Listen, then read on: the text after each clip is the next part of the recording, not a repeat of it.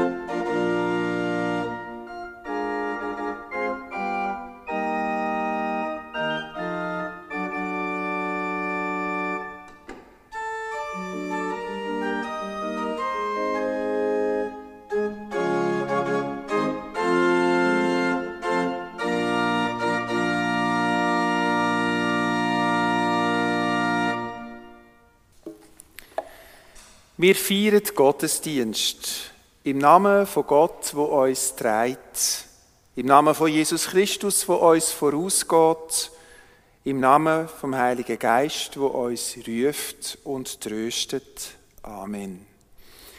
Ich heiße Sie herzlich willkommen. Nach fast drei Monaten können wir uns zum ersten Mal wieder in der Kirche versammeln am Sonntag. Ich habe mich gefragt, ob es überhaupt schon mal so lange keine Gemeinsfeier gegeben hat hier innen. Weil ich einmal abgesehen von den Zeiten vom Umbau, zum Beispiel vor drei Jahren, wo es natürlich zu war. Und wohl sind wir jetzt wieder da und gleich sieht es ganz anders aus, auch von da vorne aus. Aber ich glaube, heute ist niemand einfach aus da. Alle sind wir da, weil wir es bewusst gesucht haben. Vielleicht sind wir auch bewusster da als auch schon, dankbarer für die besondere Stunde der Gemeinschaft und der Besinnung am Sonntagmorgen. Ich freue mich auch ganz persönlich, heute wieder da zu sein und auch wenn wir so seltsam weit auseinandersitzen es sieht gleich aus wie eine Gemeinde. Und an das Bild müssen wir uns halt wahrscheinlich jetzt über ein paar lange Monate gewöhnen. Die Corona-Zeit hat uns auch bewusster gemacht im Gedanken an die Leute, die eben jetzt nicht da sind. Die, die nicht wollen oder können teilnehmen aus verschiedenen gesundheitlichen Gründen. Es ist uns durch die Beiträge über Fernsehen und Internet spürbar geworden, dass es dort draussen noch mehr Menschen gibt, die auch zur Gemeinde gehören und die auch teilnehmen. Die Pfingstfeier von der letzten Woche zum Beispiel hat auf YouTube 170 Aufrufe gehabt von etwa 110 Einzelpersonen.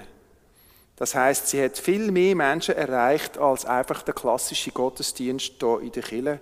Sicher gut doppelt so viel. Und wir wetten darum in Zukunft auch die Menschen im Blick haben, die nicht anwesend sind, indem wir unsere Gottesdienste aufzeichnen und abrufbar machen im Internet. Vorerst mal als Audioformat zum Nachhören. Da und dort vielleicht auch gefilmt oder sogar als Livestream. Das ist alles noch offen und wir sind am Schauen. Wir haben in der ganzen Zeit vom Lockdown in der reformierten Kirche keine einzige Beerdigung gehabt. Glücklich sind wir, dass wir in dieser Zeit niemanden müssen verabschieden wo es die Umstände ja so unsäglich erschwert hätten. Das hat aber natürlich auch etwas Seltsames gehabt. Da war einfach nichts über eine lange Zeit. Ob die verbesserte Hygiene ein Grund war, dass es auch keine Grippetoten, weniger Verkältungen gegeben hat. Ich weiß es nicht, aber jedenfalls bin ich auch da dafür letztlich dankbar, weil Abschied mit den Einschränkungen von der Corona-Krise wäre für die Betroffenen furchtbar gewesen.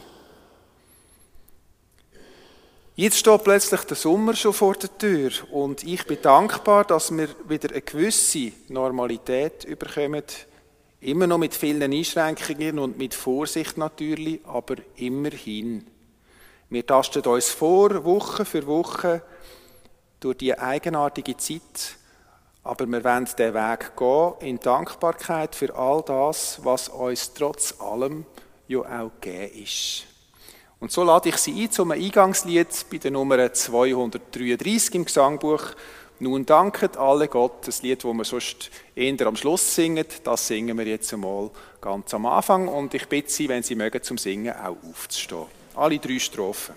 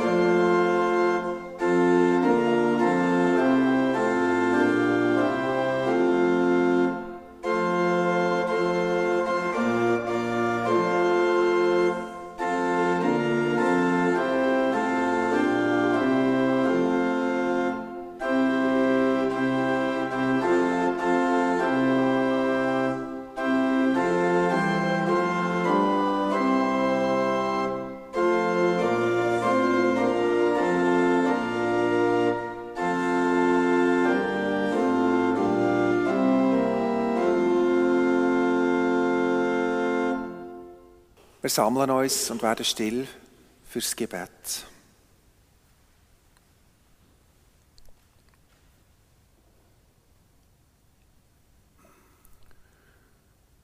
Du, innerstes Geheimnis. Ich lobe dich beim Gedanken an alle die, wo dein Wort hören und versuchen danach zu leben. Sie sind wie Bäume am lebigen Wasser gepflanzt. Ich lobe dich beim Gedanken an alle die, wo im Verborgenen einander tragen, tröstet, erleuchtet. Ich lobe dich beim Gedanken an alle die, wo deinen Weg gehen, wo dich kennen und verehren und wo Gerechtigkeit suchen. Die, wo die Fremden in ihrer Mitte achten, wo die Schwachen nicht wegdrängen, wo die Blinden nicht lassen stolpern und die Einsamen nicht vergessen. Ich lobe dich beim Gedanken an all die, wo an Frieden und Liebe glauben, aller Übermacht der Tatsachen zum Trotz. Beim Gedanken an all die, die es aushalten in dieser Welt und wo ihren Blick unbeirrbar auf dies Licht richtet. Ich lobe dich beim Gedanken an all die, wo bereit sind zu leiden für ihre Hoffnung auf eine neue Welt. Beim Gedanken an alle die, wo sich nicht inszenieren, wo sich keine Macht wünschen, wo einzig nach deinem Geist fragen. Ich lobe dich. Amen. Es sind Worte ausgelehnt von einem katholischen Theologen, vom Hub Osterhuis, wo lang Studentenseelsorger war in Amsterdam und sehr viel spirituelle Literatur, Gebet und Gedanken publiziert hat. Wir singen nochmal bei der Nummer 568 im Gesangbuch Wach auf mein Herz und singe. Wir singen Strophe 1 bis 4 und Strophe 7. 1 bis 4 und 7 Bleiben Sie zum Singen sitzen.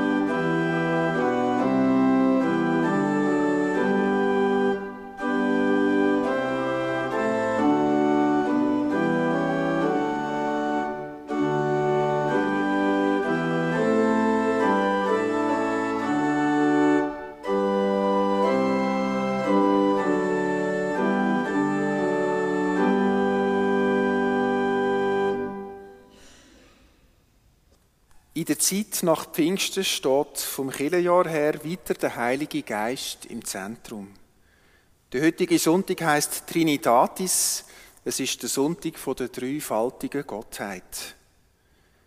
Jetzt ist nach dem Erscheinen vom Heiligen Geist sozusagen die Dreigestalt von der Gottheit sichtbar und vollständig geworden. Natürlich ist das ein theologisches Konstrukt.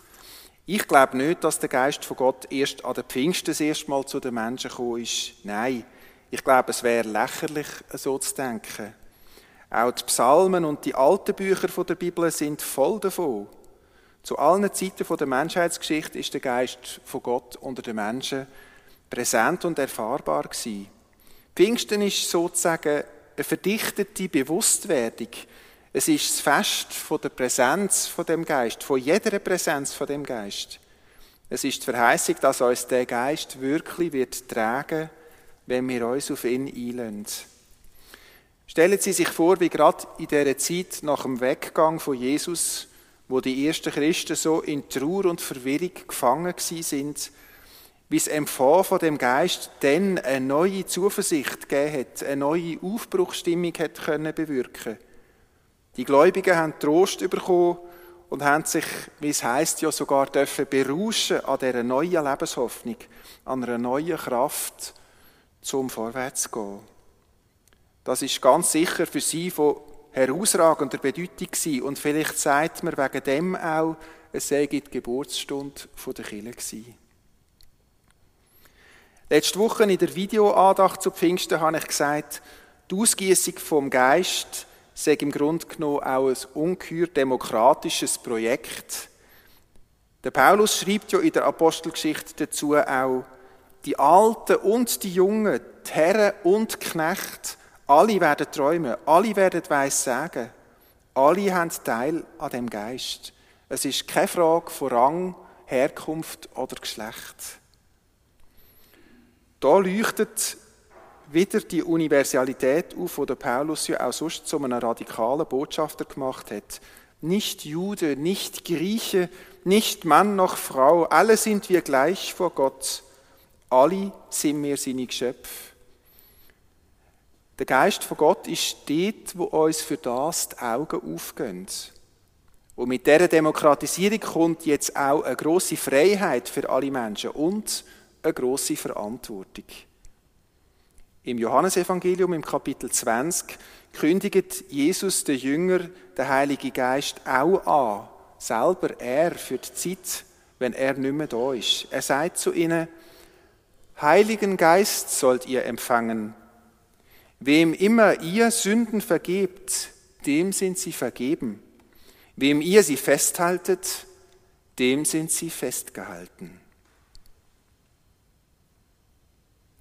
Das dunkelt mich beeindruckend und wir müssen uns klar machen, was das heißt.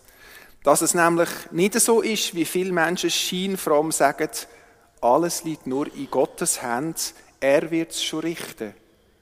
Nein, da wird eine grosse, eine immense Macht und Verantwortung der Menschen füreinander in unsere Hände geben, in ihre und meine. Wir können lösen und wir können binden. Es ist wiederum der radikale Eingang von Gott in die Niederungen vom Menschlichen, wie wir es schon bei Jesus Christus gefunden haben. Und darum ist ja der Geist auch der Nachfolger von Christus unter uns. Inkarnatio, der Eingang von Gott ins Fleisch, ins Menschliche. Jetzt manifestiert sich der Geist nicht mehr nur in besonderen Gestalten, nicht nur in Christus, auch nicht nur in den Aposteln, nicht nur in den Obersten von der Tempelaristokratie und von der Kille, sondern an jedem Strassenecke, unter jeder Hintertreppe. Dort, wo er will und nicht dort, wo wir wollen. Wir müssen damit rechnen und wir dürfen es auch. Es ist wie mit der Freiheit. Es bedeutet Last und Befreiung zugleich. Weil wir können nicht alles an Gott delegieren, vor allem nicht das Klären von unseren Beziehungen.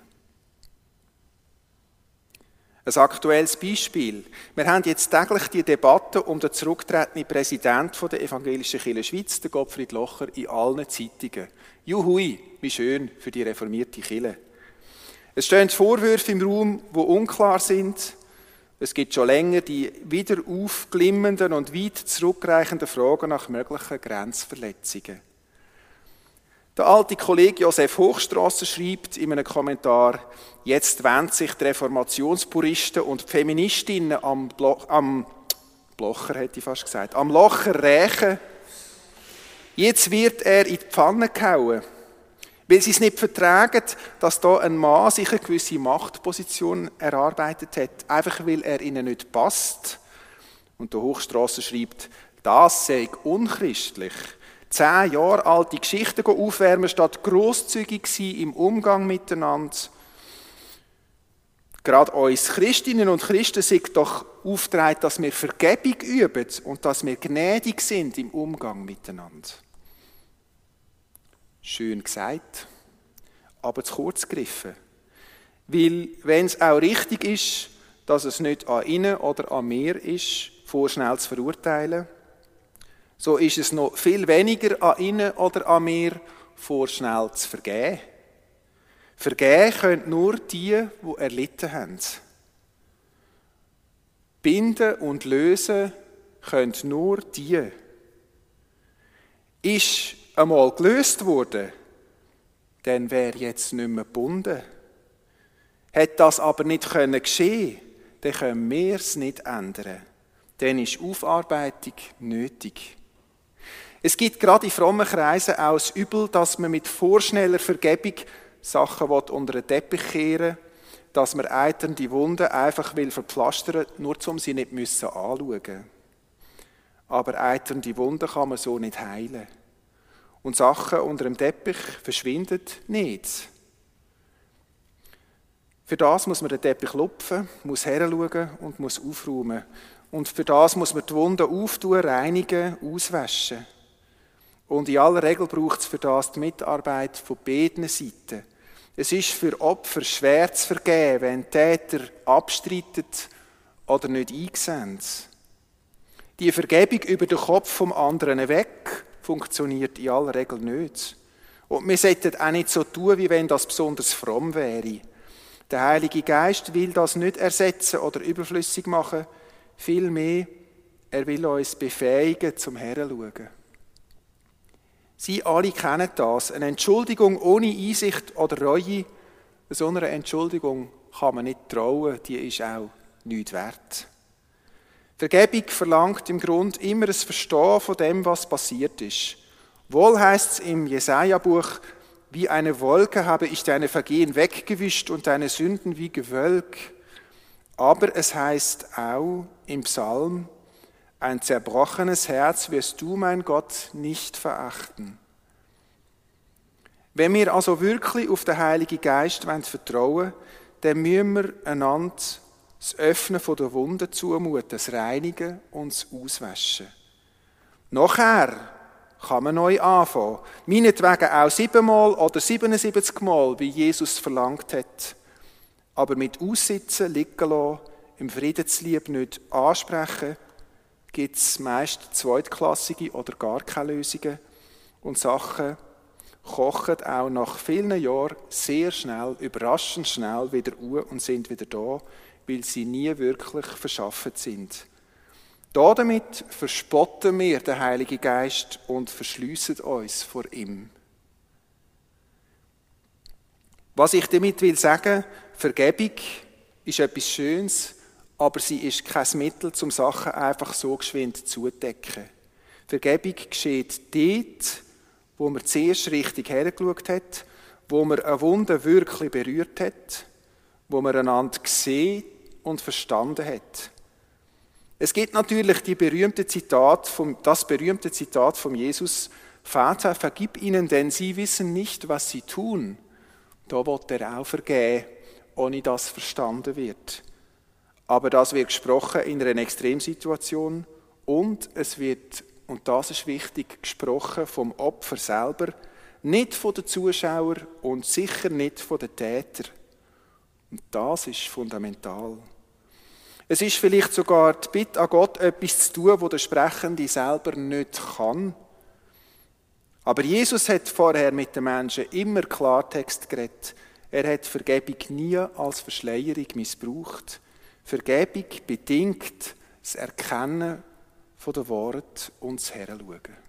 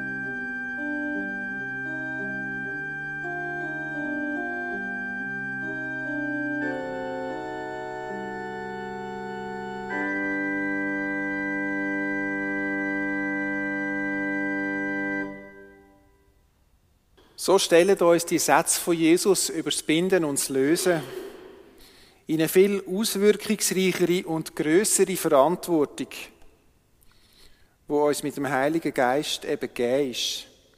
Es geht da nicht nur um Autorität, sondern es geht ums Absteigen in die Abgründe der Wahrheit und vom Schmerz, um wirkliches Erkennen, probieren zu erkennen und umkehren. Der Geist von Gott verändert Menschen nicht, die nicht bereit sind, diesen Weg zu gehen. Und wenn wir den Weg nicht auf uns nehmen, auch den Leidensweg, wo das bedeuten kann, siehe Jesus Christus, dann hindern wir den Geist, Gott am, Geist von Gott am Wirken. Es gibt Gnade, aber es gibt keine billige Gnade. Und das betrifft auch nicht nur Einzelpersonen, sondern es betrifft ganze Gesellschaften. Anderes aktuelles Beispiel für das ist die USA, wo man sie heute sehen, mit der Strassenunruhe in diesen vielen Städten. Wir staunen, was passiert und mit welcher Heftigkeit da Sachen aufgespült werden, wo sonst während langer Zeiten einfach so ein bisschen vor sich andümpeln oder unterirdisch schwelen. Wo aber, und das ist der Punkt, plötzlich sofort und mit aller Macht wieder da sind. Der Graben durch die amerikanische Gesellschaft ist nicht zugeschüttet, Trennungen und Ungerechtigkeiten sind nicht aufgehoben, auch die Bürgerrechtsbewegung hat das in 50 Jahren nicht erreicht. Zählen die Schwarzen den Weißen vergeben? Die lange Geschichte von Unterdrückung und Unrecht. Ja, wenn sie es könnten, dann würden sie es wahrscheinlich sogar. Wir sehen schöne Bilder von Schwarzen, die weiße Polizisten umarmen. Aber für da müssten sie auch etwas können spüren vom Willen zur Veränderung, von Chancengleichheit in Bildung und Aufstieg, von Entghettoisierung, von einer Veränderung im Strukturellen. Und das ist halt schwierig in einer Gesellschaft, wo man den Privatbesitz so hoch über den sozialen Ausgleich stellt, wo eine universitäre Ausbildung nur für die möglich ist, die 25.000 Dollar im Jahr herlegen können, wo Arbeitnehmer kaum Schutz geniessen und Krankenversicherung ein Luxus ist. Da müssen Sachen passieren, nicht nur auf der zwischenmenschlichen Ebene. Eine Vergebung, die nur zur Wiederholung vom Immergleichen führt, ist nicht eine Vergebung im Sinn vom Heiligen Geist. Die Frau, die meint, ihren Mann zu lieben, wenn sie sich von ihm immer wieder lässt und wo ihm tausendmal vergibt, ohne dass sich irgendetwas ändert, die tut sich keinen Gefallen und ihm auch nicht. Weil sie steht dem Heiligen Geist im Weg, weil das, was sie tut, nicht löst. Der Heilige Geist ist der Geist der Wort und nicht vom billigen Trost. Er will uns Kraft geben, herzuschauen, wirklich herzuschauen und einzustehen für das, was wir als Richtige erkennen. Er führt uns, das hat Jesus immer betont, eben auf schmale Wege und durch enge Türen. Wir haben große Macht übereinander. Die Macht zum Binden und zum Lösen. Und da kann unsere Bitte nur sein, dass wir uns als würdig erweisen. Dass wir dem Geist von Gott möglichst wenig im Weg stehen. Weil er ist ja nicht nur die herzige Taube mit dem feinen Zwiegel im Schnabel, wo man einmal auf Taufkerzen sieht oder auch in Killen, sondern er ist auch das mächtige Rauschen, die verzehrende Flamme und auch die schmerzhaft laute Stille, Stille, wo man manchmal hört. Und das Wort von Gott ist kein Pflaster, sondern ein Schwert. Möge der Geist von Gott hartnäckig sein und sich Wegbahnen, wo immer mehr Menschen Mühe haben, über unseren Schatten zu springen. Möge er die Schwachen Stolz und die Starken Demut lehren. Möge er uns formen nach seinem Willen. Amen. Du,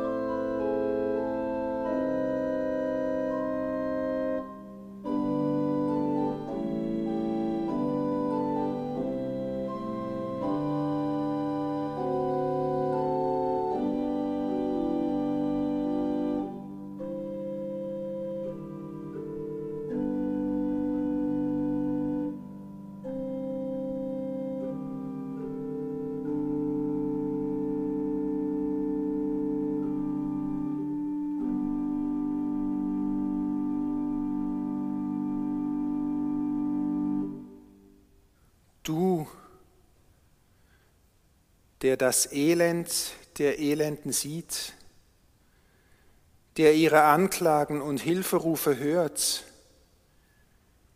der ihre Tränen zählt und aufzeichnet, der ihre Namen in deine Hände schreibt. Gesegnet bist du um all das Gute, das getan wird. Gesegnet bist du um alle, die sagen, nicht an einen Gott zu glauben, aber die in deinem Geist leben.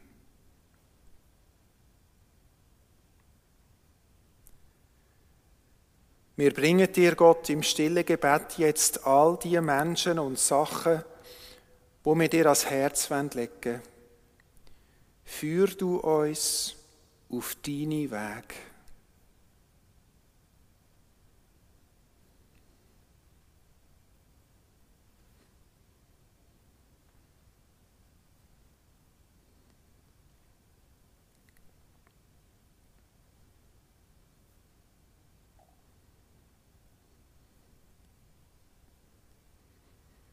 Alle unsere Gebete nehmen wir mit dir in die Worte, wo Jesus uns gelehrt hat, und so beten wir miteinander.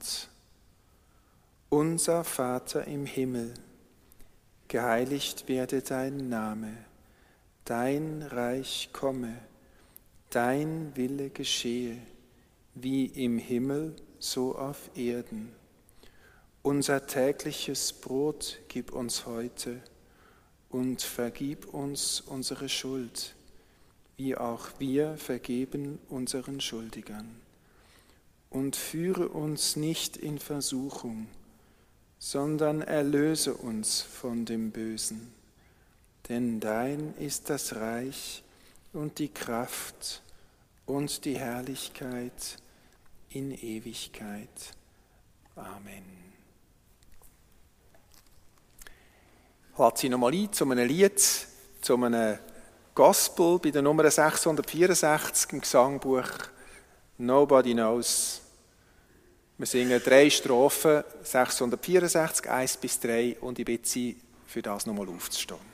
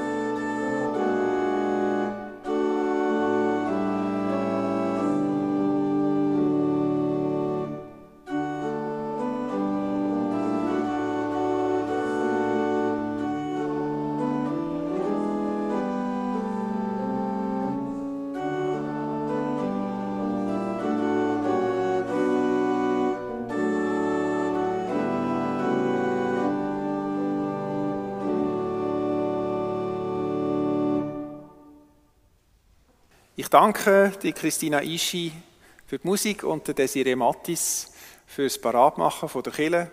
Ist alles ein bisschen kompliziert im Moment. Merci, dass du das alles auf dich nimmst und wir das da zusammen irgendwie herbringen. Ich danke Ihnen allen, dass Sie es gewagt haben, hierher zu kommen für die gemeinsame Feier. Schön, dass wir einander wieder sehen und hören. Die Kollekte, die wir heute zusammenlegen am Ausgang, die ist bestimmt für den Rüebli-Treff Bildeck. Sie wissen, das ist der Freizeittreff ähm, für Menschen mit einer körperlichen und geistigen Behinderung, wo immer am Mittwoch und am Samstag, wenn es mir recht ist, Freizeitangebot macht für die Leute. Am nächsten Sonntag feiern wir diese Abendfeier in der Kirche in Holderbank. Umstandshalber ist sie einfach ohne Abendmahl, wo sie eigentlich, glaube ich, gewesen wäre. Im Rahmen der jetzigen Schutzvorschriften wird es überhaupt halt jetzt auf, soweit dass wir es sehen, kein Abendmahl geben. Ich wünsche Ihnen allen eine gesegnete Woche und einen schönen Sonntag. Wir schließen den Gottesdienst mit dem Schlusschoral bei der Nummer 348 und mit dem Segen für auf den Weg. Für beides bitte ich Sie nochmal aufzustehen. Sie dürfen dann gerne nochmal sitzen fürs Ausgangsspiel. 348.